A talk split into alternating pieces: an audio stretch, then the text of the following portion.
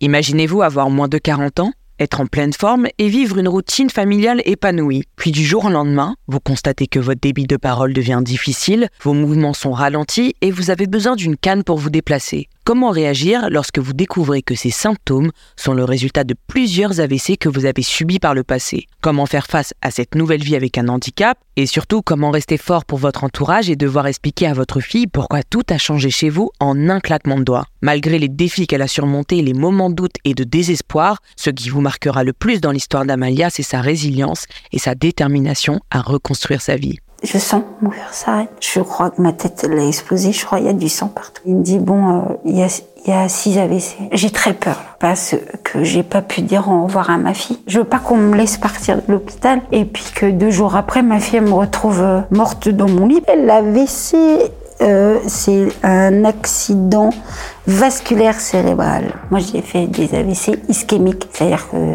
mes artères euh, sont bouchées. Ça, ça provoque des dégâts impressionnants. Je ne pensais pas euh, que que ça pouvait euh, arriver euh, à à peine 40 ans, enfin avant 40 ans quoi. Ce jour-là, je suis dans ma cuisine et je, je vais pas très bien. Le contexte avant, je suis très fatiguée depuis quelques années, deux ans. Sauf qu'on met ça sur le compte de la fatigue parce que ma fille a des problèmes de santé. En 2020, début 2020, ma fille fête ses 10 ans. Et en fait, je fais mon AVC. Et à ce moment-là, donc, il faut resituer. On est le 11 mars. Il y a le Covid qui plane, mais on sait pas trop encore. J'ai une, une, sensation de, comme si on me coupait les jambes et un truc qui monte, une vague de chaleur. Je sens mon cœur s'arrête. Ça dure pas très longtemps, mais quand mon cœur repart, ça, ma tête, elle, comme si elle, elle explose. D'ailleurs, je regarde derrière moi. Je crois que ma tête elle a explosé. Je crois qu'il y a du sang partout. Et j'ai un début de parole. Euh, je parle.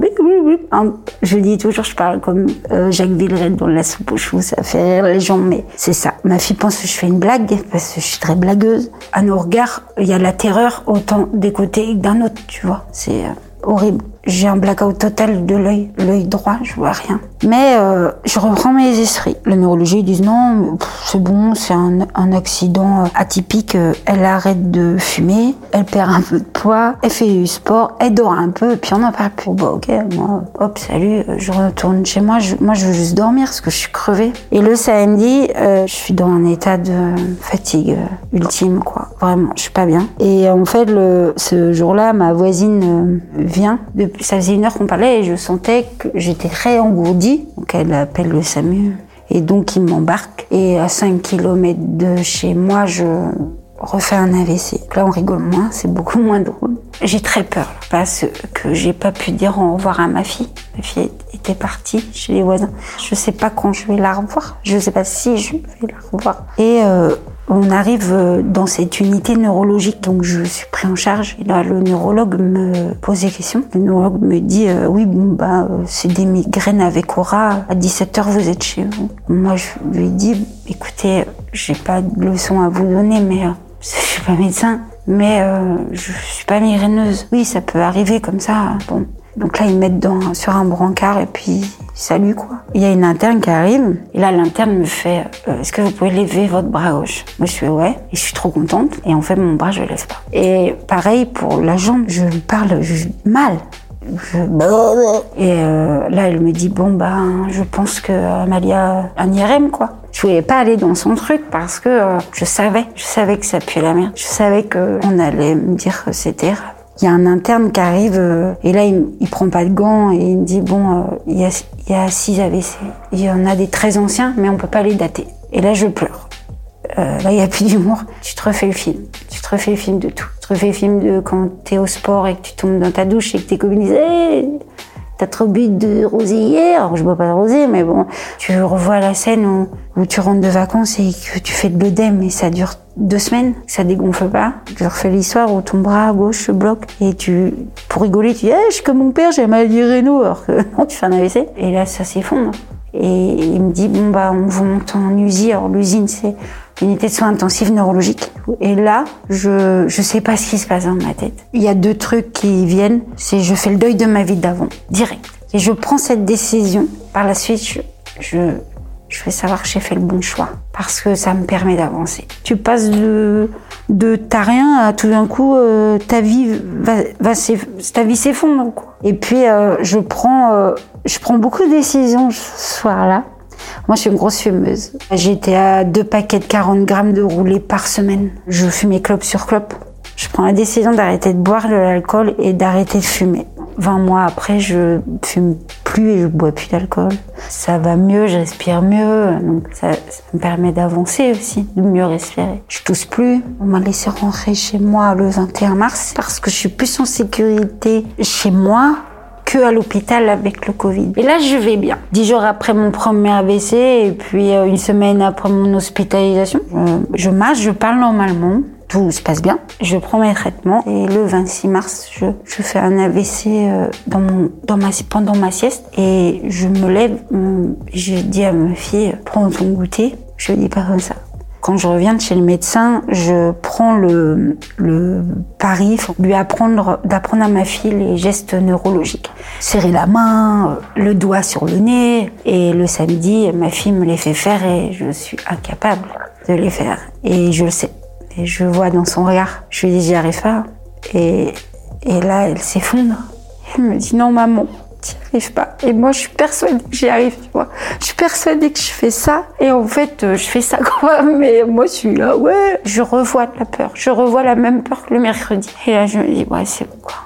Vas-y, c'est pour ça que je me bats à l'hôpital. C'est pour ça que je me bats parce que je me bats pas que pour moi. Je me bats pour, pour, pour ma famille et je me bats pour ma fille parce que je veux pas que ça recommence. Je veux pas qu'on me laisse partir de l'hôpital parce que c'est des migraines et puis que deux jours après, ma fille me retrouve euh, morte dans mon lit parce qu'on peut faire un AVC dans son sommeil. J'en ai fait un dans mon sommeil. Donc je, ouais, je sais que, je sais que ça peut arriver. C'est exagéré de dire une minute un mot, mais le débit est très long et je, je fais, euh, euh, le temps d'embrayer le mot, j'oublie tout. Là, je suis, là, je suis sacrément frappée. Là, ça me dévaste. Je suis pas, je suis une loque. Un soir, je prononce le mot qu'il faut pas. Je suis fatiguée, je suis à bout de nerfs et euh, elle est dans la cuisine avec moi et je, lui dis, euh, j'aurais dû rester sur le carreau, euh, le premier AVC. Je ne pas ça. Et là, ma fille, elle me regarde et me dit, maman, dis pas ça. Enfin, t'es là, je suis content et tout, on fait des trucs. Enfin, elle me remonte comme elle peut. Et, moi, je lui ai dit, euh, je lui ai dit non parce que je suis un fardeau pour toi. Et ma fille, elle me dit, bah, elle est très euh, dans cette optique de me dire, euh, bah non, t'es pas un fardeau. Enfin, ça, fait dix ans que t'es un fardeau, quoi. je te pour comme un boulet. C'est la seule fois où j'aurais voulu que ça s'arrête. J'ai vraiment eu envie ce jour-là, bah, que j'aurais bien voulu que le 11 mars je meure parce que j'avais l'impression de faire un poids, un, fardeau pour, eux, parce que euh, j'oubliais tout, parce que je, buvais, je buvais avec une paille, parce que je parlais mal, parce que je marchais mal, parce que j'étais plus du tout celle d'avant. Et c'est là que je me suis posée, j'ai remis mes émotions et là, je me suis dit, Amalia, n'oublie pas tu as fait le deuil de ta vie d'avant. Tu avances, quoi. Dans ma tête, je me dis, tu sais, ça va être dur. Parce que j'ai pas de soins. Parce que le Covid, tu vois, pas de soins, pas d'orthophonie, pas de kiné. Mais c'est pas grave tu vas y arriver. La rééducation, c'est pas faite euh, comme ça. Théoriquement, quand tu fais un AVC, tu es à l'hôpital et ils t'envoient dans un centre de rééducation. Moi, bah, Covid, bah, démerde-toi, tu rentres avec ta petite valise et puis euh, tu, tu débrouilles. Donc, j'appelle ma, j'appelle un kiné, je lui annonce pour mon AVC. Donc, on forme un groupe WhatsApp. J'ai quatre kinés, bah, les quatre kinés du cabinet. Et elles se relayent tous les jours. Donc, j'envoie une vidéo. Ils, ma fille me filme d'essayer de faire des exercices, mais je mets 10 ans, quoi mais je m'accroche 19 mois d'orthophonie, de kiné non-stop. Je sais que si j'étais restée chez moi sur mon canapé, euh, à me refondre. Je serais encore sur ma chaise en rééducation, en train de me baver dessus et tomber. Et ça, je voulais pas parce que pareil, ça me, ça me renvoie, ça me renvoie à, à, cet état d'handicap, je vois profond. Je veux pas que les gens me voient comme une handicapée. Moi, je veux être là dans la vie. Je veux, je veux leur montrer que je fight et que je je suis plus forte que ça. Et je suis plus forte que l'AVC. L'AVC, ça, ça, me pourrit la vie parce que je, je peux en refaire, malheureusement. Je sais que je suis pas à l'abri, mais je veux continuer à y croire et je veux continuer à montrer que je suis capable. Là, t'as des couilles, vas-y, quoi fait le deuil de la vie d'avant. C'est avancer. C'est plus se poser de questions. C'est surtout pas se poser de questions. On me dit souvent, euh, t'es courageuse, t'as beaucoup de courage, t'as beaucoup de force. Et, moi, je suis intimement convaincue que si ça arriverait à n'importe qui, je suis persuadée qu'on a tous ces forces-là, que quand la mort elle frappe à ta porte et toc là, as envie de la, tu la chopes et tu lui dis bah ouais, j'ai pas le temps là, j'ai encore des trucs à faire, j'ai encore des trucs à voir, j'ai encore, j'ai encore envie de voir ma fille là, grandir, j'ai envie de voir mes petits enfants. Alors, elle a 12 ans, donc, enfin bientôt 12 ans, mes petits enfants, j'ai mais j'ai envie de l'emmener euh, faire ses études, enfin, je la voir heureuse aussi. J'ai pas envie qu'elle m'emmène au cimetière. J'ai pas, elle mérite pas ma fille. Et euh, personne ne mérite. Et là, je me bats. Je suis là. Et je, et des fois, ouais, elle, m'aide beaucoup. Elle, parce que je, parce que je bave, parce que je pleure beaucoup pour rien, parce que je m'énerve beaucoup pour rien. Des fois, je suis dans un supermarché, quelqu'un qui me regarde bizarrement, je vais aller le taper, qui me retient. S'il faut pas taper les gens, parce qu'un des AVC que j'ai fait a touché de la zone de l'émotion et j'arrive plus à remettre mes idées en place. Du coup, ma zone des, des filtres, elle est partie. Il y a des gens, ils se mettent tout nus. Moi, je vais au combat. Je vais au front. Et ça, il faut travailler là-dessus. Faut, faut se dire, bon, bah, ok, je, faut pas, j'évite de me dire je lui fous la honte. Parce que si je me dis ça, pour moi, je suis moins que rien. Mais parce que c'est pas ma faute. Et c'est, c'est pas moi. Parce que ma vie d'avant, j'aurais jamais été au combat. Des fois, je suis hors de moi. Des fois, je me mets dans des, dans des moments de panique, dans des moments de colère. Mais moi, je me reconnais pas je porte plus la frustration. Si on me dit non, faut bien savoir pourquoi tu me dis non, parce que moi je peux péter un câble, faut faire attention à ce qu'on me dit, parce que je peux mal le prendre. Je peux aussi très mal parler. Et ça, j'étais pas comme ça avant. Mais je l'accepte, je m'en veux pas, je l'accepte. L'accepter, c'est le seul moyen que j'ai trouvé pour avancer. C'est le seul moyen que j'ai trouvé pour effacer un peu, euh, bah, pour me dire que ça va Enfin, c'est pas ça va pas recommencer, mais je, je, je peux travailler dessus et du coup faire plus attention. Aujourd'hui, quand je vois tout le chemin que j'ai parcouru, je marche 10 km. Un début par euh, c'est convenable. J'ai mis 16 mois à être en autonomie. Bah, là, je suis très fière de moi et je laisserai plus personne me marcher sur, me dire t'es, c'est une merde quoi. Maintenant je sais, je sais ce que je vaux et je sais et je sais bah, qui je suis et il a fallu en arriver là, il a fallu en arriver des des, des heures et des journées de, de persévérance, de, de marcher, marcher, marcher. On regarde pas en arrière, on trace. Quoi. Je suis là et, et putain, c'est cool déjà, c'est cool d'être en vie. même si des fois, tu sais, t'en as marre et tu te plains pour des petites conneries. La vie, elle peut s'arrêter du jour au lendemain. Tu peux te lever un matin et puis le soir, t'es plus là, quoi. Et moi, ça, j'en ai pris conscience. Et du coup, toutes mes journées, je les bouffe, quoi. Les, les choses les plus dures, elles sont j'espère. Elles sont derrière moi, quoi. Et j'espère, ouais. Et je t'enverrai un texto. Et on fera ça. Euh, clair. Bon, ton copain boit des bières à ma place. Il breton, bah, c'est un breton. Ouais.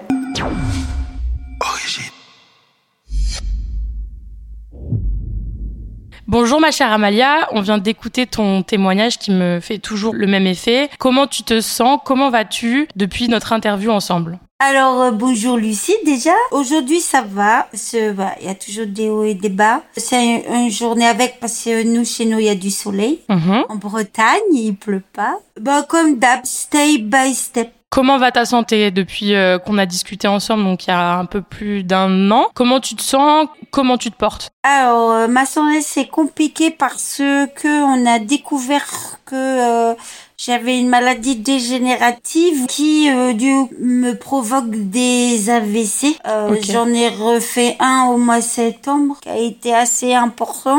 Pour te dire, euh, je lisais euh, un quart d'heure par jour et après cet AVC-là, je savais plus lire. J'avais encore perdu la lecture, j'avais perdu l'écriture et tout. Donc on sait maintenant que je ne suis pas éternelle, je ne vivrai pas centenaire. Mhm. Mais euh, comme d'habitude, hein, moi je garde mon énergie, je me dis tant que je suis là, je fais ce que j'ai à faire et le reste on verra. Nous quand on s'était rencontrés, tu as toujours eu ce caractère très très combatif. Je me rappelle même sur l'interview, les gens gens peuvent pas voir parce que c'est un podcast, mais tu avais un t-shirt avec écrit guerrière. Comment t'as accueilli cette nouvelle? Est-ce que tu es toujours dans cet état d'esprit euh, de personne qui se bat J'ai l'impression que oui. Comment tu te sens? Bah, je vais pas te mentir, euh, au début, euh, j'ai pleuré, tu vois. Bien sûr. Je m'y attendais, mais c'est toujours relou d'entendre que tu vas diminuer, que plus ça va aller, moins ça va aller. Tu sais, tu sais pas si tu te souviens, mais moi, j'aimais pas être un fardeau, tu vois. Mm. J'ai eu un petit passage à vide d'une journée, et puis le lendemain, je me suis dit, allez, meuf, t'es en vie, euh, t'as que ça à faire de te fighter, donc euh, vas-y, quoi. Après, ce qui a été plus compliqué pour moi, c'est j'avais pas encore eu la reconnaissance de la MDPH. Mhm. Euh, moi, je vais être cash. hein. Le fait de mourir ne me dérange pas. Moi, ce qui me gêne le plus, c'est d'être un fado, un boulet pour euh, mon entourage et en particulier pour euh, ma fille. C'est ça, moi, qui m'attriste le plus. Mais tu sais que dans ton interview, tu en parles aussi de ça. Tu parles de la sensation d'être un fardeau. Et ce à quoi Ise te répond très bien, elle te dit, mais attends, ça fait 13 ans que, que t'es, mon boulet à moi, mais en fait, tu seras jamais, ça prendra jamais le sens que toi tu lui donnes. Elle, c'est ta fille, Elle- elle se, elle fightera pour deux et euh, elle a toujours été là pour toi. Vous êtes hyper euh, proches, enfin, de ce que je me souviens. On est fusionnels. Voilà, très fort. Donc, euh, en fait, toi, la dimension de fardeau que tu donnes, elle, elle le ressentira jamais comme ça. Elle fera toujours tout ce qu'elle peut pour t'aider et ça sera jamais euh, un, un poids sur ses épaules. Ah, elle le formule tout à fait comme ça. Elle me dit que malheureusement c'est comme ça, et- mais que je reste sa mère. Et tu vois, demain on a un rendez-vous pour elle qui est très important. Et elle m'a dit, je sais que là tu seras euh, en version lucide. Il y a des moments qui sont très durs. Euh, Samedi par exemple, ça a été très compliqué. Mais il y a des moments où je suis sa mère, quoi. C'est. Mhm. Euh, je parle de moments où mon cerveau, euh, euh, mon cerveau est en prend le dessus et moi je peux plus piloter quoi. Donc je me mets dans des états, je pleure comme un enfant, euh, tu sais comme un enfant qui qui écoute plus là. Mais ça c'est ça c'est ma pathologie qui veut ça. Oui, tu me l'avais expliqué. Dans l'interview, tu avais expliqué justement, euh, bah, les gens viennent de l'entendre, j'imagine, mais que ta zone de l'émotion avait été touchée Oui. et que donc tu vivais des choses extrêmement intensément qui n'étaient Ouais. pas forcément adaptées aux situations. Mais tu vois, Iso qui est avec toi le sait, elle sait comment te canaliser dans ces moments-là, comme quand tu veux te fighter au supermarché, par exemple. voilà. Parce que je fais du sport. J'ai failli me battre au sport jeudi, tu vois. Ah bon? Mais euh, ouais, euh, bah parce qu'il y a eu un quiproquo, il y a une petite meuf qui me regardait mal. Euh, j'ai failli lui en balancer une dans la tronche. Tu vois, j'ai pleuré vendredi parce que ça c'est pas mon, c'était pas mon mois d'avant, c'est mon mois de maintenant. Alors même si mon deuil il est fait, hein, euh, je l'en parle d'ailleurs dans la première interview, euh, mon deuil il est fait, mais ça reste toujours compliqué de te dire que avant t'étais une autre et qu'aujourd'hui t'es une autre personne. Et dans ces moments-là, est-ce que tu arrives à expliquer, par exemple, à la personne, quand tes émotions sont un peu redescendues, que voilà, en fait, c'est parce que tu as vécu ça et parce que ta zone de l'émotion, ou juste tu t'encombres pas de tout ça et puis tu laisses tomber et tu passes ton Alors, chemin? euh, ça dépend des gens. Là, jeudi prochain, pas jeudi là, mais l'autre jeudi, je vais aller le voir la petite nana et je vais. Alors, je vais pas m'excuser parce que euh, le quiproquo ne vient pas de moi, mais je vais lui expliquer que euh, faut éviter qu'elle me regarde euh, comme ça en mode je vais défoncer parce que bah moi, je vais la défoncer, tu vois. Ça me fait rire, Et- mais parce que, je- enfin, c'est comme tu le racontes qui me fait rire. T'as beaucoup d'autodérision, toujours, ça Ouais, très beaucoup, propre. beaucoup. Tu sais que je rigole parce que c'est toi qui me fais rire, hein, pas la non, je situation. sais, quoi, je sais, mais mais bien sûr, mais moi, ma vie est un sketch. Moi, c'est, il y a les trucs, ça arrive jamais aux autres, ça arrive toujours à moi. Il y a des trucs, par contre, où je m'encombre pas. Il y a des moments dans ma vie où je me prends des regards ou des machins, parce que sinon, tu sais, je me prendrais la tête avec 15 000 personnes, quoi. Ouais, t'as- ça te Euh, prendrait toute ton énergie. Il faut que tu la sauvegardes pour te fighter, comme tu dis, parce que sinon, si tu la passes là-dedans, il t'en reste plus après. Après, il y a aussi le problème que tu vois, il faut aussi que moi, j'arrive à faire la différence entre euh, des gens qui me parlent bien, des gens qui me parlent pas bien. Ça, c'est compliqué, tu vois. Donc, du coup, maintenant, je m'encombre plus là-dessus. Si je vois que quelqu'un me parle pas bien, c'est pas grave. euh, je passe mon chemin parce que sinon, je, je serais onnubilée par ça, tu vois. Ouais, perds pas ton temps. Il faut que toi, tu puisses avancer de ton côté Ouais, et que tu ouais. te concentres sur ce qui est vraiment important. Donc, euh, ta famille, euh, toi, tes avancées step by step, tes, Mm. tes progrès avec ton équipe médicale, qui d'ailleurs, est-ce que c'est toujours la même équipe? Comment ça se passe avec eux? Je sais que la démarche de l'interview venait de Oui. d'une des personnes de ton équipe médicale. Comment ils vont? La démarche euh, qui euh, venait de mon orthophonie chérie, Mhm. malheureusement, bon, elle est partie. Elle, je, elle a, c'est elle qui a décidé de de quitter où, on- où elle était, donc elle est dans un autre endroit. Ça m'a saoulée. Elle m'a rencardé une autre orthophoniste qui est, alors elle est différente, mais elle est tout aussi bien. Euh, Virginie, ma première orthophoniste, ça sera toujours, euh, elle, est, elle sera toujours dans mon cœur. Elle te Ouais. toujours ta petite place bien spéciale Ouais, c'est une amie maintenant, tu vois. On s'est vu il y a pas très longtemps. On a mangé ensemble et tout. Euh, j'ai été invitée pour ses 40 ans. Enfin, tu vois, voilà, c'est elle est Mm. devenue, euh, c'est devenu un membre à part. Euh, mes kinés, euh, pareil. euh, bah, il y en a une qui est partie, une autre qui est revenue, qui s'appelait Léa et qui est partie entre temps, qui a été remplacée. Ok. Mais elle reste toujours très fidèle. euh, sinon, mon noyau euh, a pas bougé. J'ai changé de neurologue. J'ai maintenant j'ai une femme. Ça a été un choix de ma part parce que mon premier neurologue, euh, même s'il avait vu l'interview et tout machin, ça restait tendu entre nous. Bah, D'ailleurs, est-ce que tu peux euh, m'expliquer ça pour les, les gens qui savent pas? Parce que moi, tu m'en avais parlé. Euh, Raconte-moi un petit peu ce qui s'est passé donc avec ce neurologue justement qui euh, t'avait appelé après l'interview, il me semble. Bon. Raconte-moi comment ça s'est passé. Alors euh, pour la faire euh, rapide, euh, c'est quelqu'un qui dès mon premier, enfin mon deuxième AVC, ne m'avait pas pris au sérieux. Euh, pour lui, il se faisait pas d'AVC, euh, patati patata. Il m'a pas prévenu que je n'aurais plus mon permis. Bon bref, ça a été très compliqué. Et ensuite, quand il me voyait, euh, il me regardait jamais dans les yeux. Il, il regardait toujours son ordi.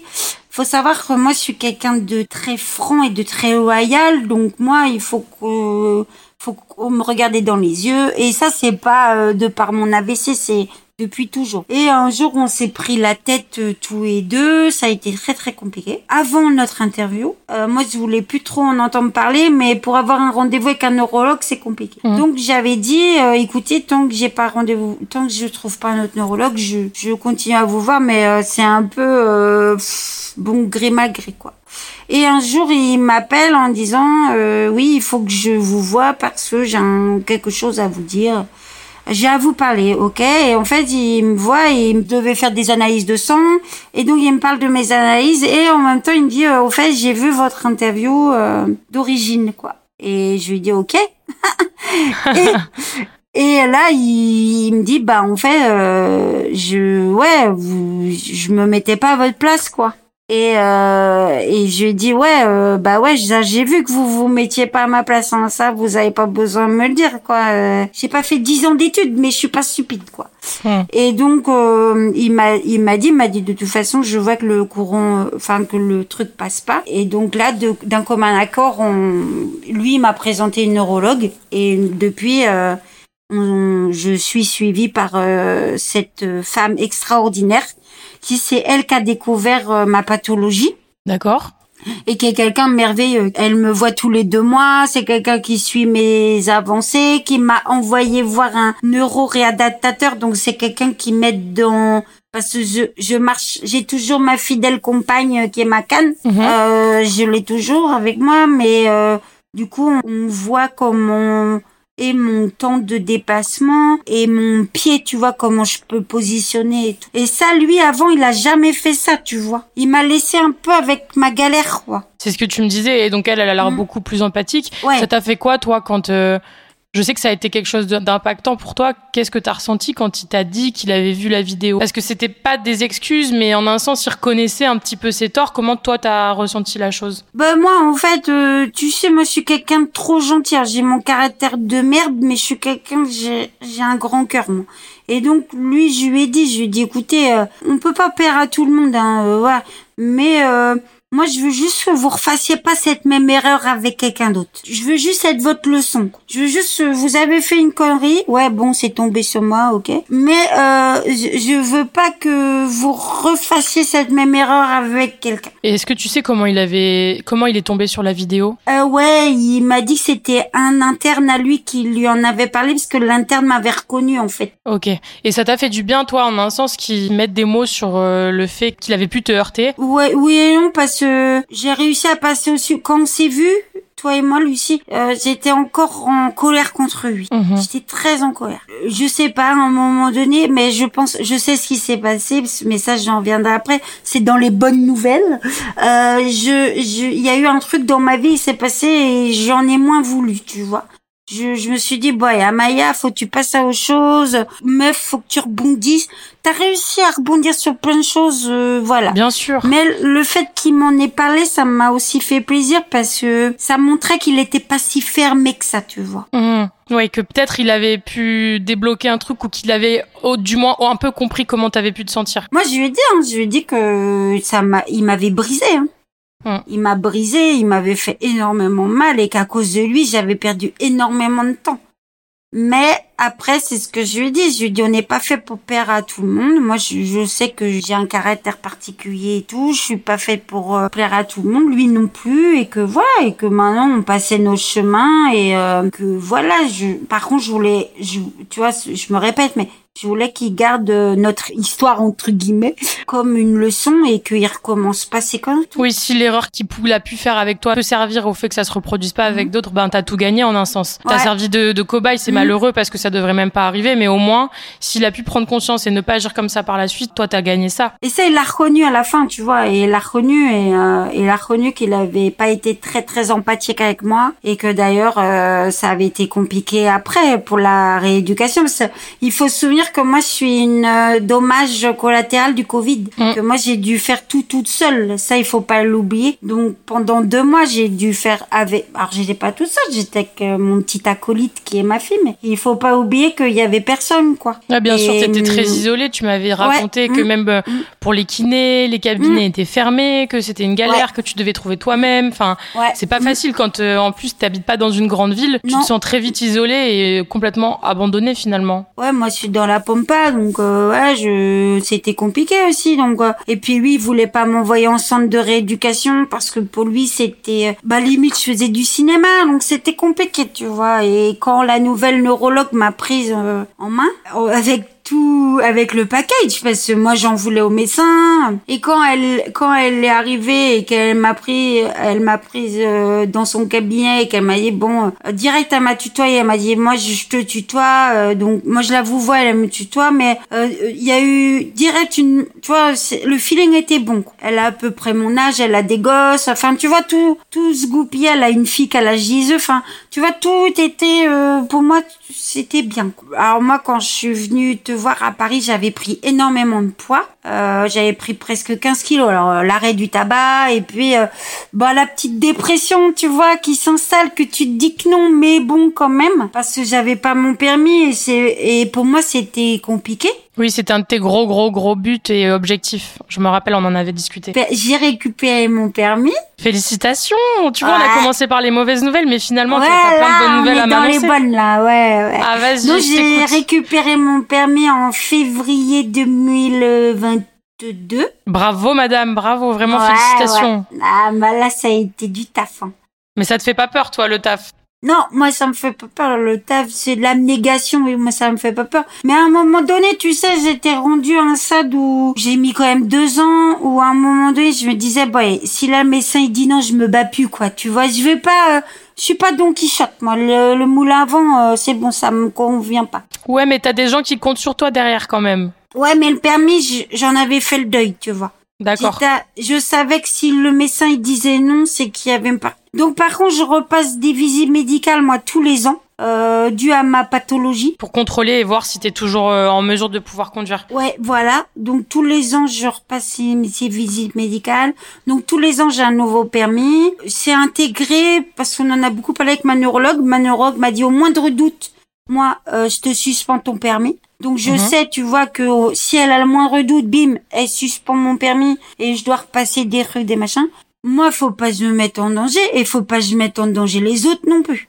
Ouais, c'est ça. Euh, parce qu'il y a pas moi. hein. Et puis on, on sait qu'une voiture c'est une arme. Voilà. Maintenant voilà, si euh, on me le retire un jour, euh, bah je, parce- ça voudra dire aussi que je serai arrivé au bout. Puis tu auras tout fait au bout d'un moment. Tu Ouais. t'es, tu t'es Mm. battu, t'as tout fait pour le récupérer. Moi, je me rappelle des, des progrès de marche que tu me racontais, des 10 kilomètres, des trucs de fou que tu me racontais euh, aussi rapidement après euh, après de multiples AVC. C'est, c'est une prouesse de fou. Enfin, moi, j'avais, tu sais, j'avais même une amie euh, orthophoniste Oui. qui t'avait contacté, Oui. euh, qui Mm. t'avait dit euh, waouh, beaucoup d'admiration parce qu'en fait, euh, les progrès sont dingues et quand on n'est pas dans le milieu médical, peut-être qu'on s'en rend moins compte, mais elle m'avait un peu parlé des mesures que ça engendrait et c'était des trucs de fou que tu racontais. Donc euh, non, je sais que tu as une combativité euh, à toute épreuve et tu n'as pas de regret à avoir, même si ton permis t'est retiré. Euh, Ouais. Tu as tout fait pour le récupérer et tu arrives toujours à atteindre tes objectifs. Et puis c'est ce que je te disais, c'est euh, il me sera pas retiré comme ça, on m'aura expliqué. Et puis c'est surtout si on me le retire, c'est que je serai arrivé au bout. C'est que voilà, à un moment donné, euh, je pourrais plus conduire parce que mon cerveau, euh, on n'en est pas là parce que je passe des IRM fréquemment. Même la WC du mois septembre, tu vois, j'ai, il y a eu un moment donné où moi je me suis laissé du temps pour reconduire, mais j'ai vu le médecin et le médecin m'a dit non, c'est bon, vous pouvez reconduire, euh, vos réflexes sont bons et tout. J'ai pris la décision aussi, si à un moment donné la maladie évolue trop vite, d'aller en Belgique pour euh, mettre fin à mes jours. C'est un truc dont vous avez discuté déjà ensemble? Ouais, hum, hum, on en a beaucoup parlé ensemble. Moi, par exemple, j'ai, il y a une coopérative funéraire à Rennes, je les ai contactés, j'ai préparé mes obsèques. Enfin, tu vois, euh, Ise, je lui bourre pas le crâne avec ça, j'en parle pas tous les jours, mais elle le sait. On en a parlé tous les jours. Bien sûr qu'elle pleure, c'est, c'est dur pour elle. Mais euh, Bah, elle a je- que 13 tu ans vois, en plus. Ouais. hum.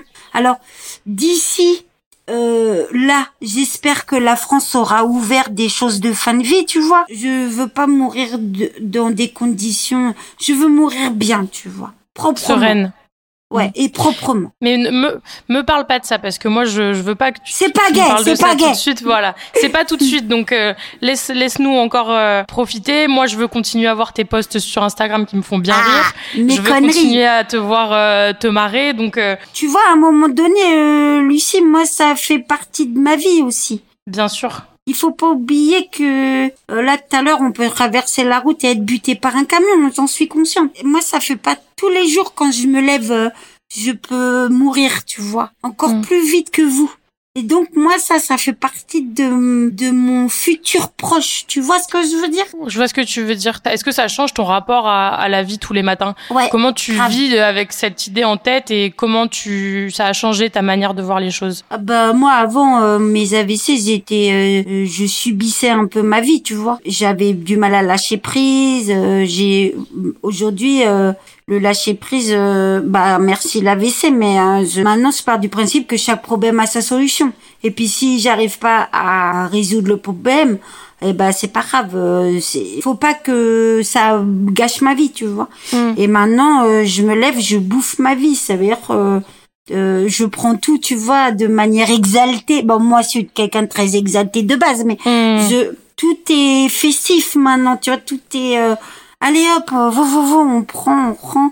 Là, tu vois, je vais te donner un truc, mais c'est le truc con, mais j'ai mon contrôle technique de ma bagnole bientôt. Euh, bah j'angoisse un peu parce que ma bagnole elle est comme moi elle est pas toute jeune et et que euh, bah voilà j'ai un peu peur tu vois mais euh, avant je avant j'aurais angoissé de fou pendant deux mois et tout bah maintenant je, je prends le truc je vais aller voir le garagiste je vais en parler avec lui. Tu vois toujours le step by step quoi. Voilà Ouais. pas après pas euh, et- voilà. Et ça la WC franchement mon entourage proche n'aime pas cause de ça. Mais merci la WC pour ça parce que ça m'a permis de de relativiser de, ouais, de- mm, Hmm. Ouais Parce que fou, tu quoi. sais, euh, dans ce que tu dis, je, je vois un truc qui revient beaucoup, c'est qu'en fait, tu comprends aussi vite que t'angoisser deux mois avant le contrôle technique fera pas que tu digères mieux la nouvelle quand il va te Mhm. l'annoncer s'il te dit que ta voiture est pourrie. Donc de toute façon, fait pourquoi se gâcher la vie deux mois avant Bon, Mhm. c'est pas toujours facile parce que là, je te parle d'un point de vue très rationnel, mais moi-même, j'ai du mal à le faire. Mais du coup, en fait, à quoi sert de s'angoisser avant Mhm. Puisque de toute façon, si mauvaise nouvelle doit y avoir, il y aura mauvaise nouvelle. Donc autant ouais se lever en se disant que on verra quand ce sera le moment et avancer comme ça. fait. Mais avant, tu vois, moi, j'étais pas comme ça. Avant, je me mettais euh, l'expression favorite de ma mère, la rate au courbouillon. Et euh, je, je, tu vois, je me mettais euh, la rate au courbouillon euh, six mois avant. Tu vois, je me faisais des plans sur la comète et tout. Mais la WC m'a appris à- parce que j'ai une zone qui a pété. Et du coup, maintenant, la, V- la WC, tu vois, ça me passe dessus. Il y a un problème. wouh et, euh, et puis voilà, et puis je kiffe ma vie. Je- avec Iso, au mois d'avril, on a été à Paris voir la comédie musicale du Roi Lion. Waouh, ok, c'était bien. Ouais, ah, c'est, si tu l'as pas vu, faut y aller. Ok. Euh, moi, j'étais une gosse. Hein. Euh, C'était où? bon. C'était au théâtre du Mogador, non? C'est pas Ouais, ça? c'était à Mogador, ouais. Mm. Donc tu te Et- déplaces beaucoup plus facilement parce que je me rappelle euh, que quand tu venais à Paris pour l'interview, tu Ouais. l'avais préparé bien avant. C'est quelque Oui. chose, on en avait beaucoup discuté. T'avais peur de pas réussir à le faire. Au final, Oui. tu l'as fait comme un chef. Hein. euh, ça, je m'en rappelle très bien. Mais c'est quelque chose qui te paraissait euh, insurmontable un peu. J'avais ma copine Florence, tu vois, qui était venue avec moi. euh, oui, oui, oui. Qui est toujours là, hein, qui est toujours euh, mon soutien, euh, un soutien indéfectible. Mais euh, Paris, euh, avec Ise, ça s'est pas fait euh, non plus euh, fastoche. Hein. Ça a été préparé aussi. euh, on s'est un petit peu perdu euh, pour retrouver notre logement et tout. On- m'a dit, tu m'engueules pas, bien sûr. Je l'ai engueulé. Bon, bref, la vie, quoi. Bon, Ise soupçonne que je lui ai offert ça pour son anniversaire, mais c'était pour moi. Bon, euh... elle arrête pas de me dire, ouais, en fait, euh, t'étais plus heureuse que moi. Bon, j'ose pas lui dire que oui, Non, non, euh, t'inquiète, t'inquiète, il veut pas du tout. Mais non, je lui ai dit, je lui ai dit, mais n'importe quoi, été chercher ça où, toi? pas. Tu sais que toutes les deux, votre relation, vraiment, tu sais, c'est l'image qu'on a d'un vieux couple, tu sais. Vous, Mais vous êtes ça. là, vous vous râlez, vous cherchez les trucs, mais en fait, il y a tellement d'amour, mais toute la journée, vous êtes en train de vous envoyer des, des, Des vannes. des vannes, des trucs Mm. et tout. Mais en fait, il y a, ça, ça ressort tellement d'amour, mais euh, vous êtes très pudiques en plus, toutes les deux, donc, euh, Euh, Ise plus que moi, ouais. Hum, tu m'en avais parlé de ça. Moi, je suis pas pudique. L'amour de ma fille, je suis pas. Ise beaucoup plus, ouais, parce que, voilà, c'est son caractère aussi. Et comment Ise, elle a vécu la sortie du témoignage? Parce que je me rappelle que tu m'avais fait un petit vocal, je t'avais dit, dis-moi. Ise ce qu'elle en a pensé. Et elle était un peu timide, etc. Mais comment ça s'est passé pour elle euh, elle par a la pleuré. suite? Alors Ise, la première fois qu'on, alors je m'en souviendrai toute ma vie. On revenait du cinéma, on a regardé la vidéo toutes les deux allongées dans le lit, tu vois, et elle a pleuré, Ise, beaucoup. Elle a pleuré parce que, euh, euh, à un moment donné, je dis l'enfer que je fais vivre à ma fille, tu vois. Hmm, C'est dur ce Et- moment, il est dur. Ouais, ouais, Mm. il est très très dur, mais il est encore d'actualité. Hein. Mm. Je suis, je suis dure avec ma fille. On me l'a dit il y a pas très longtemps, mais euh, quelqu'un qui m'a dit, qui m'a dit, waouh, t'es dure avec Ise. Et ouais, mais je suis dure avec elle, mais malheureusement, il y a des moments où c'est pas ma faute et je me dédouane pas. Je suis pas en train de dire, euh, ouais, non, je, je sais que j'en ai conscience.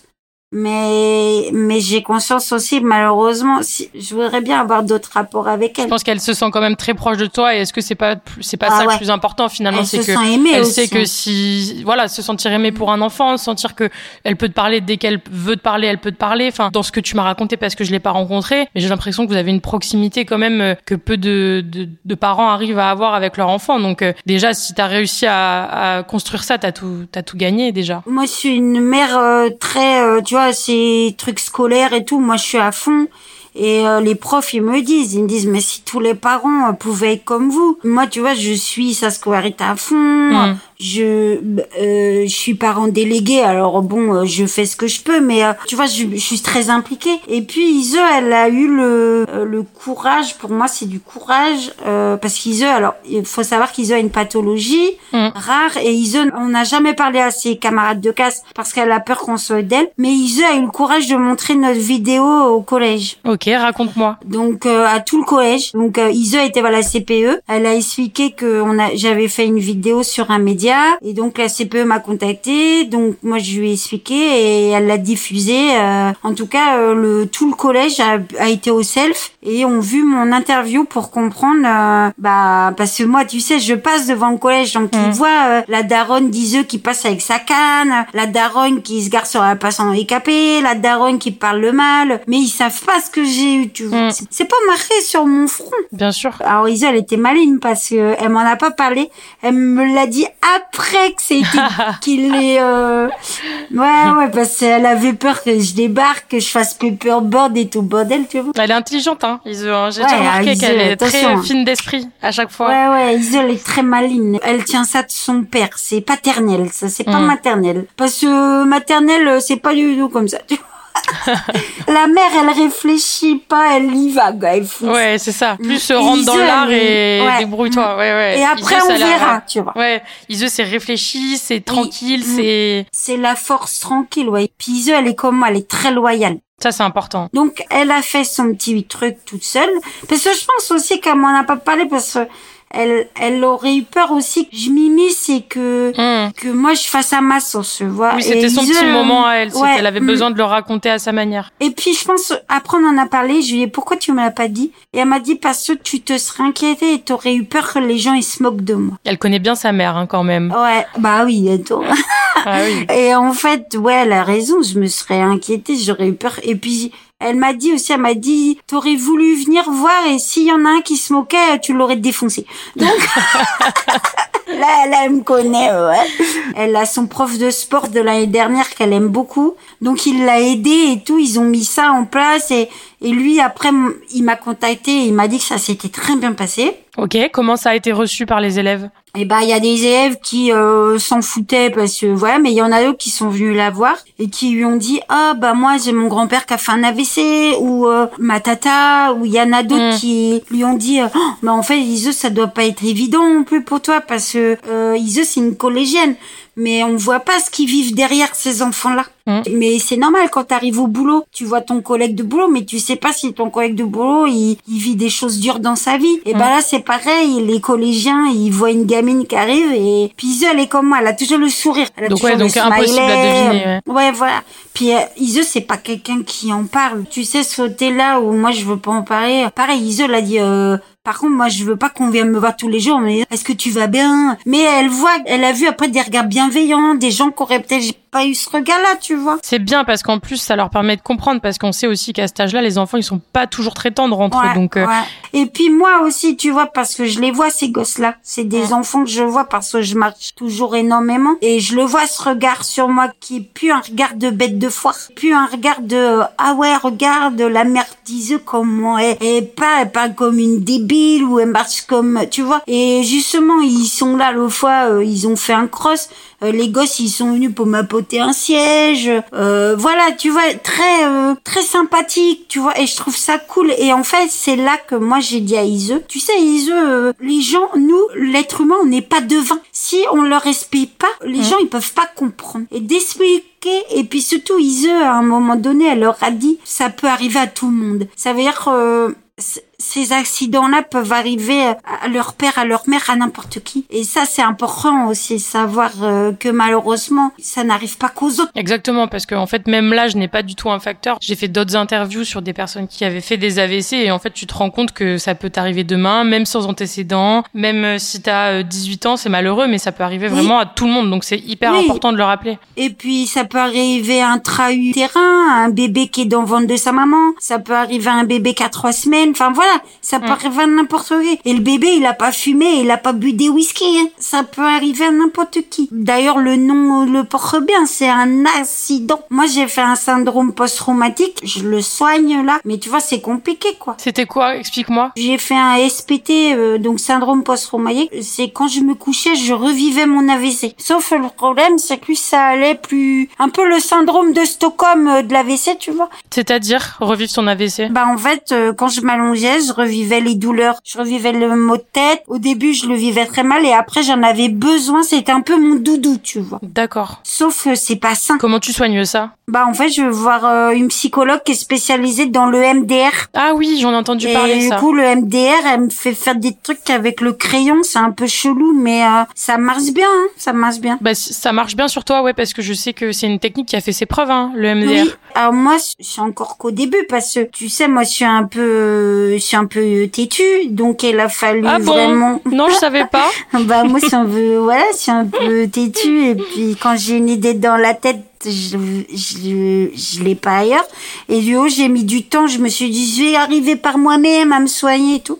Et puis en fait, je voyais c'était du n'importe quoi. Je dormais plus. euh, J'avais des traitements qui qui amplifiaient ce syndrome post-traumatique parce que j'ai des gros antipylétiques. Ça amplifiait le SPT. Donc à un moment donné, j'ai dit stop quoi. Je vais pas pouvoir me guérir tout seul. Mm. Donc j'en ai parlé à mon médecin, à ma médecin traitant qui est une amie qui m'a dit euh, t'inquiète, je connais quelqu'un et j'ai été voir cette psy qui au début on en a beaucoup parlé et puis après on a fait le NDR et ça va un peu mieux, tu vois. C'est pas Mm. encore ça, mais c'est c'est mieux, c'est mieux. Et Ise aussi euh, est suivi parce que faut parce que ouais, Ise a vécu un sacré traumatisme et elle pleurait beaucoup énormément et, et maintenant ça va mieux. Ouais, et puis elle était en première ligne aussi quand t'as vécu tout ça, donc Ah forcément. bah oui, euh, oui. Tu vois le l'AVC du mois septembre, elle était Mm. là, Ise. C'est elle encore qui a tout géré, tu vois, qui a appelé les pompiers, qui a tout tout géré comme d'habitude. Elle a été moins bouleversée là, tu vois. Pas elle s'habitue parce qu'on ne doit pas s'habituer à ça, mais peut-être elle apprend à gérer mieux la situation. Ouais. Elle y a Mm, déjà fait face, donc elle sait comment réagir. Et puis vous en avez beaucoup parlé depuis aussi, donc peut-être que ça l'aide à mieux gérer la situation en tout cas. Et aussi,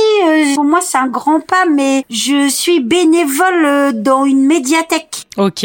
Alors, chose qui aurait été impossible pour moi il y a quelques temps. Tu t'arrêtes jamais de progresser, hein. Félicitations. Je suis très contente d'entendre tout ça. Raconte-moi. C'est surtout, c'est surtout que moi je m'arrête jamais tout court. Oui, c'est vrai. Moi, c'est toujours, toujours plus, tu sais, toujours vrai, plus. Vrai. Mais moi, je m'épuise moi-même. Donc, du coup, il y a une médiathèque et ils cherchent des bénévoles. Et ça fait quelque temps, je disais à une de mes copines, oh là là, je voudrais bien m'inscrire et tout. Et ma pote, elle me dit, ouais, mais tu me le dis, mais tu fais pas. Et puis, il y a quelques mois ça, j'ai été, j'ai dit à la responsable, je veux rejoindre votre équipe de bénévoles. J'ai eu une petite formation. Alors, moi, elle a été un peu plus longue que les autres parce que j'avais plus de difficultés à comprendre et tout. Mais voilà, je fais des petites permanences de deux heures euh, le mercredi. Des fois, je me mets le samedi ça me permet aussi de voir du monde, ça me permet de rigoler. Je vois personne moi sinon parce que les gens ils travaillent et tout quoi. Moi je travaille plus, je peux plus travailler. À la NDPS, je, je suis à plus de 80% au niveau du handicap. Pour l'instant, je peux pas travailler. Ah, c'est chouette, je suis contente de savoir que tu fais ça. Ah, moi c'est une grosse fierté, tu vois, parce que même les bénévoles qui me connaissent, ils m'ont dit quand je suis arrivée à bibliothèque, ils m'ont dit oh, mais Amaya, t'aurais pas été capable il y a encore quelques mois de ça, tu vois. Et donc euh, après moi je fais mon, mon petit train-train, je scanne les livres. Bon si si si c'est pas rangé en temps et en heure, bah c'est pas grave. Tu vois, mais comme je suis pas salarié, ben j'ai moins de pression. Puis dis-toi que si mm. tu le fais de manière, euh, t'es bénévole, tu viens de le dire, donc en fait mm. tu vas à ton rythme, euh, ça te permet de voir des gens et puis je sais que mm. c'est mutuel, c'est-à-dire que moi je t'ai rencontré, c'est pas que toi qui te nourris des gens, c'est aussi toi tu dois, mon avis, bien faire rire la galerie comme tu sais faire, tu dois bien les, les, faire marrer, bien je envoyer les des vannes, voilà, tu vois. Et puis je me suis aussi, tu vois, à la médiathèque, j'ai rencontré des gens qui marchent, donc je me suis créé un petit réseau pour continuer à marcher, parce que tu vois, je marche avec des gens. Donc t'aimes toujours autant ça, ouais. Ouais, j'aime toujours autant marcher. Je suis toujours, euh, tu vois, autant euh, Forrest Gump euh, sans la barbe, mais mais ouais, je marche, je marche et je fais toujours mes 10 bornes par jour. Tu vois, bah là ce matin j'ai été marcher avant avant l'interview.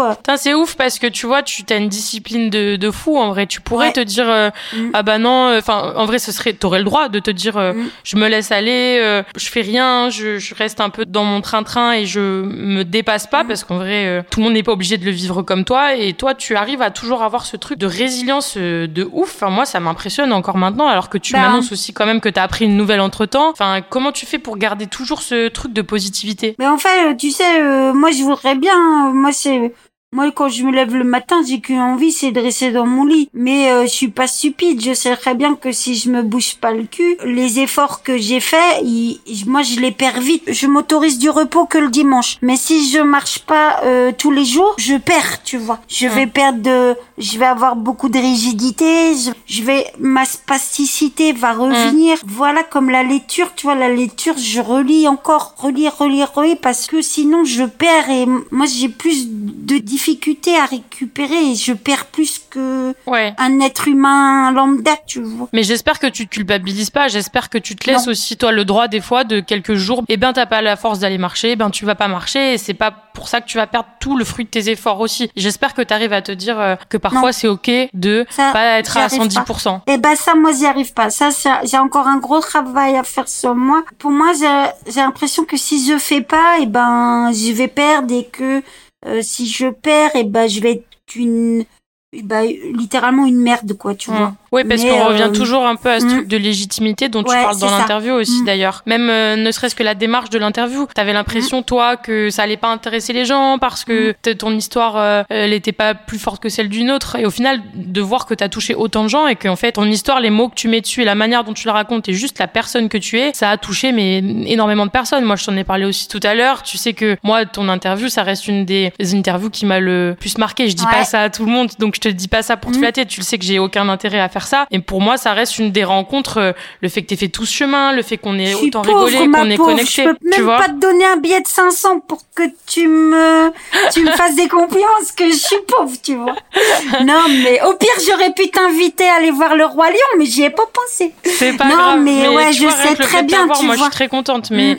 tu vois, je de sais voir. très bien que ta démarche, elle est pas de me frotter le dos, tu vois. Bah, j'ai rien à gagner à faire ça. Tu, tu me connais en plus maintenant. Ouais, tu- non, je sais. Mm. Et mais tu vois, c'est drôle parce que l'interview, les gens ils savent pas, mais j'étais très angoissée. Je sais. Euh, j'avais beaucoup j'avais beaucoup peur des réactions des gens et Mm. tout. Et en fait, c'est rigolo parce que dans l'interview, bah, euh, tu sais, les commentaires, et bah, il y a la fille de mon instit de CE2 qui a répondu, qui a dit, ah, mais je la connais, cette meuf. Et je fais, mais attends, euh, t'es la fille de ma maîtresse de CM2, quoi. Et, non, de CE2, pardon, de CE2. Et en fait, c'était drôle parce que, voilà, elle a parlé de moi à sa maman, sa maman m'a envoyé un mail et, et sa mère m'a dit, dans mail, elle m'a dit, Maï, mais j'ai vu l'interview et tu restes la Amalia qui y va, quoi, qui fight et Amalia, t'es toujours la même, quoi, tout, ce caractère très entreprenant. Dernièrement, j'ai enregistré un petit podcast, une nénette qui habite pas très loin de chez moi. Et moi, en fait, dans le podcast, je lui dis, tu sais, euh, moi, j'ai perdu euh, une, ma tante quand j'étais enfant, elle avait un cancer et, et elle a été très courageuse. C'est pas parce qu'elle est décédée qu'elle est, qu'elle s'est pas, qu'elle s'est pas battue, tu vois. Et moi, ça, je le dis, je dis, mais en fait, les gars, je suis pas courageuse. C'est juste que c'est mon caractère. T'as du mal à moi, accepter les compliments Ouais. aussi, hein. Mm. Ah, moi, j'aime le pas les compliments. Moi, j'aime pas ça. Oui. J'ai l'impression, les compliments, pour moi, c'est, c'est, je les mérite pas. Ouais, c'est que, ça, euh, c'est toujours ce rapport à la légitimité. Ouais, Pourquoi t'as l'impression que tu les mérites pas? Bon, je sais pas, euh, je sais pas, j'ai l'impression que, je sais pas, c'est peut-être mon enfance, c'est peut-être, j'en sais Mm. rien, mais tu vois, je, je sais pas, mais en tout cas, je, c'est pas, j'accepte pas qu'on dise que je suis courageuse, mais moi, en vrai, Lucie, ce- je vais te dire, là, pour moi, en vrai, j'ai rien fait. J'ai juste sauvé ma peau. C'est Mm. juste que moi, tu vois, j'ai rien fait. Moi, j'ai pas perdu mon enfant. Ma fille, elle est toujours là. Euh, Moi, j'ai juste sauvé ma peau, c'est tout. C'est pas fait un truc exceptionnel. Hein. Oui, mais tu sais, la euh, manière dont tu le racontes, Amalia, le, le fait que tu arrives à mettre autant d'amour et d'empathie et de force dans Mm. des trucs qui sont très durs et qu'on s'imagine pas vivre, les gens se sont sentis proches de toi. Et tu vois, moi, en réécoutant l'interview pour préparer le podcast et notre échange d'aujourd'hui, j'ai Mm. ressenti exactement la même émotion que j'ai reçue en échangeant avec toi parce que les gens ont vu D'accord. 12 minutes de vidéo. En vrai, on a discuté quoi Deux heures sûrement. On a fait des pauses, etc. On a partagé un vrai moment. Cette rencontre, pour moi, elle était une claque. Donc, euh, que tu te sentes exceptionnel ou pas, le fait est que tu as marqué les gens. Tu m'as marqué Ouais. moi Mm, et t'as mm, marqué plein de gens qui ont euh, Ouais. su connecter avec ton histoire, qui ont commenté. Reçu, tu m'as dit des centaines de messages, donc c'est Mm. pas anodin. et je sais que je touche encore plein de gens, tu vois. Bah voilà, moi, moi, j'ai pas honte de mon histoire. hein. Moi, je, je raconte que j'ai fait un AVC. Alors, je m'en vante pas. Je suis pas là en disant ouais, j'ai fait un AVC, machin. Mais je raconte. J'ai dit voilà, moi, je suis comme ça parce que j'ai eu un accident euh, vasculaire cérébral, enfin plusieurs accidents vasculaires cérébral. Tu vois, ma maladie, j'en parle très peu. Je le cache pas, mais je, ça, j'en en parle pas. Je, je parle beaucoup de mes AVC. Je parle aussi de ma rééducation qui s'est pas faite parce qu'il y avait Covid. Là, tu vois, avec le recul, ouais, ça a fait trois ans que j'ai fait mes AVC. Et avec le recul, je me dis que ouais, quand même, j'ai eu des couilles de- de- de- d'avoir pu me lever et d'avoir pu faire ce que j'ai fait. Mais je l'ai fait aussi parce que moi, j'éduque ma fille dans ce sens-là. Donc, je me voyais mal me dire, oh, bah attends, je vais rester sur mon canapé à mater Breaking Bad et puis euh, terminer reggae, euh, la gosse, euh, elle se démerde, tu vois. Non, mais c'est mon caractère de fighter Mm. aussi. Mais tu vois, même, même le fait de, donc, de te battre, de fighter comme tu viens de l'expliquer, que ce soit Mm. avec ton corps pour retrouver tes capacités, euh, pour ta fille, etc. Mais même le fait de faire une interview aussi, parce qu'en vrai, ça demande beaucoup, beaucoup de courage. Toi, t'avais pas, t'étais pas à l'aise non plus à ce moment-là. Tu m'en avais parlé. T'avais peur de ce que tu pouvais renvoyer. T'avais peur de Mhm. te voir. T'avais du mal avec tout ça. Ça demande un courage qui est immense. Est-ce que tu es contente de l'avoir fait? Est-ce que au moins ça, même si t'as du mal à, recevoir les compliments et à t'en faire à toi-même, est-ce que t'arrives à, à reconnaître quand même que t'as de quoi être fier de toi? Ouais, et en fait, ce qui est intéressant, enfin, ou même bizarre, je sais pas, mais tu sais, il y a des gens de mon entourage, ou des gens que je connais, des gens que je, des connaissances, et tous les gens qui ont vu, pratiquement tous les gens qui ont vu l'interview, ils m'ont dit, tu nous as fait pleurer. Et même au collège, Ise m'a dit qu'il y avait des gens qui avaient pleuré, des profs, euh, voilà. Bah, nous, on a tous Et, pleuré. euh, Je sais pas si tu te souviens, mais Charlotte derrière la caméra, elle était en chiale. Hein. Euh, Moi, j'étais, j'essayais de garder mon sang-froid. Elle m'avait appris une technique de me mordre la joue. Je me mordais bien, bien la joue. Donc, euh, Ça m'étonne pas. Et en fait, euh, bah moi j'ai chialé aussi, euh, ouais, mais euh, bon moi je, suis une chialeuse, mais et les gens ils, m'ont tous dit ça, mais des hommes ou des femmes. Hein. Et là je me suis dit, c'est là je me suis dit ah putain, bah en fait bah j'ai vraiment des choses à dire quoi. Eh, je suis légitime, incroyable. Ouais voilà, c'est vraiment bah en fait je dis pas que de la merde quoi. Alors légitime non, j'irai pas juste là. Bientôt, Il y a encore un travail à faire, mais de dire tiens je suis pas que un clown quoi, tu mm. vois. Mmh. Et, euh, et en fait, les gens, ils, ils, ils, ont dit, mais ils le disent, beaucoup le disent. Quand ils me voient, tu sais, euh, bah oui, ok, je marche avec une canne et tout, mais tout le boulot qu'il y a derrière, quoi. Tu vois, tout mmh. ce, parce qu'il y en a encore du taf. Hein. Bah, comme tu dis, c'est pas écrit sur le front en plus, donc. Ouais. Et puis moi, je travaille encore tous les jours. Alors maintenant, tu sais, après, moi, j'ai eu le côté que les gens, ils te voient et puis ils disent, ah, bah dis donc, euh, tu vas bien. Non, je vais pas bien, je vais mieux. J'irai jamais bien, mais j'irai mieux. Ou les gens, ils disent, ah, bah dis-le, tu parles bien. Non, je parle pas bien. Pour moi, bien parler, c'est parler comme avant. Je parle mieux, je marche mieux. Marcher bien, c'est marcher sans ma canne. Et ça, par contre, à un moment donné, j'ai eu un passage à vide parce que j'avais l'impression que les gens, ils, bah, ils avaient oublié, tu vois comme j'allais mieux, et eh ben j'étais guérie. Après, je m'en fous, tu vois, je suis pas là non plus pour faire pleurer dans les chaumières. Hein. Je, veux rester toujours la même meuf, tu vois, et je veux pas être dans le pathos. Moi, je veux être cette nana, tu vois, qui prend les problèmes euh, à bras corps et, et qui et, et, et, qui rigole et qui dit bon bah voilà ok il euh, y a un caillou dans ma chaussure mais ça va aller. Et puis tu sais l'humour c'est très important dans ma vie. Donc euh, il faut que je garde aussi ce truc là mais c'est pour ça que je trouve ça bien aussi dans l'interview et que ça m'avait autant touché parce que j'ai l'impression que d'avoir quelqu'un en face de moi qui était 100% elle-même en fait. Dans cette vidéo tu es drôle tu fais des vannes mm. comme tu sais le faire euh, tout le temps. Mais en même temps tu es, très empathique tu es émotive parce que c'est tout un ensemble qui te constitue. Et donc mm. tu renvoies pas ce truc de je suis qu'un clown pas vrai, c'est pas vrai. Mais moi, j'avais peur de ça. Tu vois, dernièrement, j'en parlais et je disais que j'ai eu 42 ans et que je suis mieux dans mes baskets à 42 ans que je l'étais à ma vingtaine. Et l'AVC en fait partie parce que euh, l'AVC m'a permis de me découvrir. Il a permis aussi de, de me rendre un peu plus crédible, entre guillemets. Parce que moi, j'ai un problème avec ça. Je sais que c'est compliqué. Il y a des moments qui sont compliqués. Mais voilà, je reste intègre et je reste la même. Et je reste toujours cette Amalia, euh, t'as connu en 2021, je suis toujours la même, tu vois. Alors certes, euh, je suis un peu plus abîmée qu'avant parce qu'il euh, y a eu des petits coups durs, mais euh, je reste toujours, toujours cette personne, tu vois, qui se marre, qui y va et ma vie, notre vie est dure.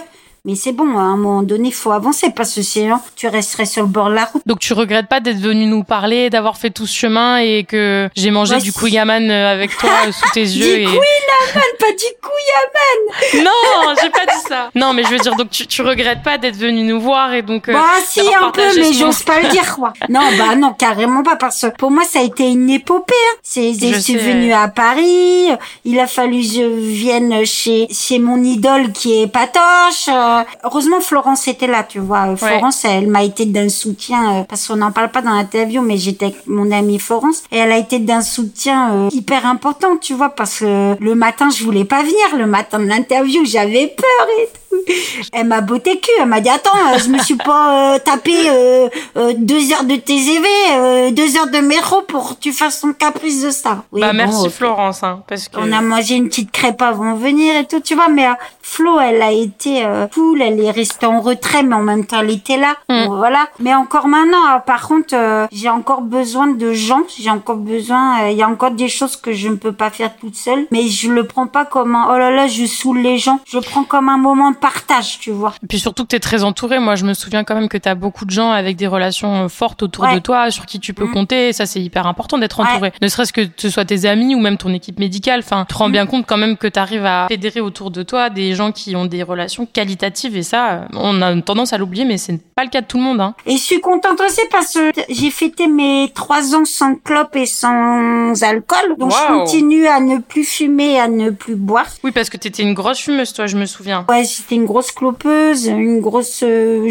une grosse fêtarde aussi. Et tu vois, ça m'a permis aussi de parler de l'alcoolisme parce que je pense qu'à un moment donné, s'il n'y avait pas eu mon AVC, je pense que j'aurais pu sombrer dans le bad trip de l'alcool. Hum, hum, hum. oui, parce qu'on n'en parle pas beaucoup, mais euh, il y a l'alcoolisme, c'est pas que être seul chez soi, et c'est aussi euh, l'alcoolisme festif, social, et effectivement, ça touche beaucoup de gens. Donc, moi, je commence à libérer la parole. Et puis surtout, l'alcoolisme féminin, c'est un tabou. Hein. C'est vrai. Et je commence là à tu vois, à me réveiller et à me dire, oh putain, mais meuf, euh, en vrai, euh, tu files un mauvais coton. Quoi. Ouais, mais trois ans que t'es sobre euh, de cigarettes et de d'alcool, Mm. donc ça se fait Ouais. quand même. Bah Félicitations. ouais, tu te rends compte, je t'ai dit quatre fois félicitations hein, depuis euh, le début de l'interview, et t'arrives à quand même me parler de légitimité. Donc, est-ce Ah. que tu peux me dire quand même que t'es fière de toi sur les sujets qu'on a abordés, parce qu'il y a, y plein de choses quand même. Fière de moi pour deux choses. Fière de moi pour le permis et je suis fière de moi d'avoir de tenir sur la durée euh, ce qui est la marche, l'alcool, la cope. euh, tu vois, je suis fière de moi de cette euh, pugnacité. Ouais, c'est ça, c'est le mot. C'est vraiment le mot. Tu vois, de ce caractère de de merde parce que j'ai moi j'ai un bon petit caractère de merde.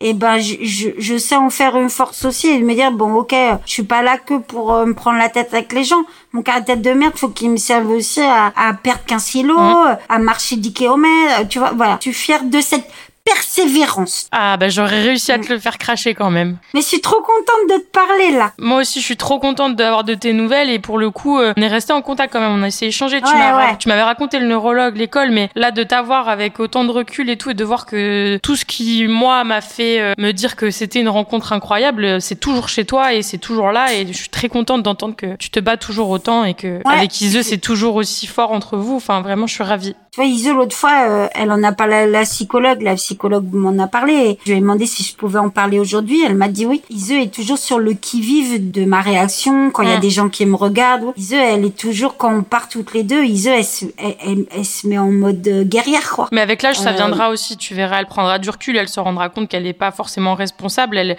elle est là pour toi, mais elle n'est pas forcément responsable. Elle arrivera, je pense, avec l'âge aussi à se détacher de, de Ouais, tout je ça. pense, ouais. Que, que tu me dises un petit peu, qu'est-ce que tu te souhaites pour la suite? Bon, pas grand-chose. Hein. Je me souhaite juste euh, de continuer, tu vois, à, à faire mon petit bonhomme de chemin. On sait que je suis arrivée là euh, au max de mes capacités. C'est-à-dire que euh, je marcherai plus sans ma canne. Je paraît toujours hein, avec, tu vois, ce petit truc là. Mais bon, c'est pas grave parce qu'on comprend. Bah, d'être heureuse avec Iso, tu vois, et qu'on continue toujours à se marrer, euh, à bien bouffer. Ça, c'est important. Ouais, bah moi la bouffe c'est ma vie quoi. Et tu vois, il a fallu cette putain de d'accident de merde pour que j'arrive à dire que je kiffe ma vie quoi. C'est fou. Mm. Ouais, c'est fou quand tu dis c'est Mm. fou. Mais en tout cas, euh, ma chère Ramala, je suis très contente de t'avoir parlé. Ça fait quatre fois que je le dis, donc je vais arrêter. ouais, mais moi aussi. Mais je suis vraiment hyper contente d'avoir eu tes nouvelles. Je te souhaite vraiment euh, ben, de continuer à rester la, la personne que t'es parce que moi, j'a- j'adore ça et tu le sais. T'inquiète. Puis voilà, et que tu nous donnes des nouvelles, que tu nous Ouais, tiennes au courant, que qu'on s'écrive. De toute façon, t'as mon contact et tu Ouais, sais que mm. je suis toujours ravie d'avoir de tes nouvelles. Et je peux finir sur un truc. Bien sûr, je t'en prie. C'est drôle parce que les gens depuis quelque temps et ils arrêtent pas de me dire, tu vois, je, je suis reconnue encore maintenant dans la rue. hein. C'est Il y a vrai des gens, ils disent, euh, il y a l'autre fois, il y a une nana, elle promenait son chien, elle dit, mais je vous ai vu sur un média et tout. Et en fait, les gens, quand Ah, ils me reconnaissent dans, ouais, je trouve ça trop cool. Et les gens, quand ils me reconnaissent, ils me parlent d'un truc et ils me disent tout le temps, euh, faut que vous écriviez un bouquin, quoi. Et moi, je vrai. leur dis, euh, bah non, parce que je saurais pas comment m'y prendre et tout. Donc, euh, Flammarion, si tu m'écoutes, non, je. Si, si, si, vas-y, envoie, envoie, si, si. achète Flammarion Gallimard et tout. Euh, non mais je, et je me dis ouais tu pourquoi pas tu vois un jour poser cette histoire sur du papier. Ah, mais, bien Mais- sûr. S'il y a quelqu'un qui m'écoute et qui est intéressé de me supporter, et ben ma porte de mon cœur et de mon cerveau et tout, il est ouvert. Ouais, c'est important, tu vois, de laisser une trace de cette je suis d'accord. histoire. Mm. Et c'est toujours différent quand c'est à l'écrit Même que si je vends 50 livres et que toi t'en fais partie, je m'en fous. Mon but, il est pas de me faire de la thune. Mm. Euh, mon but, c'est de laisser une trace à ma fille et que plus tard, ma fille, elle l'offre à, ses enfants en disant, bah voilà, moi, ma mère, elle a vécu des choses pas faciles hein, avec la pâteau d'Iseux et tout. Mais en même temps, et ben, ma mère, ouais, ok, c'était, on a vécu des choses dures, mais j'ai gardé une enfance cool aussi. Bon, ma mère m'a emmené voir le roi lion, mais sous couvert de, tu vois, mais bon. Bon, elle m'a un peu volé mon cadeau d'anniv, mais c'est pas grave, elle est sympa. Non, mais tu sais, si jamais quelqu'un nous entend et peut attraper Ouais. la perche tendue, je serais ravie. Et c'est tout ce que je te souhaite, vraiment.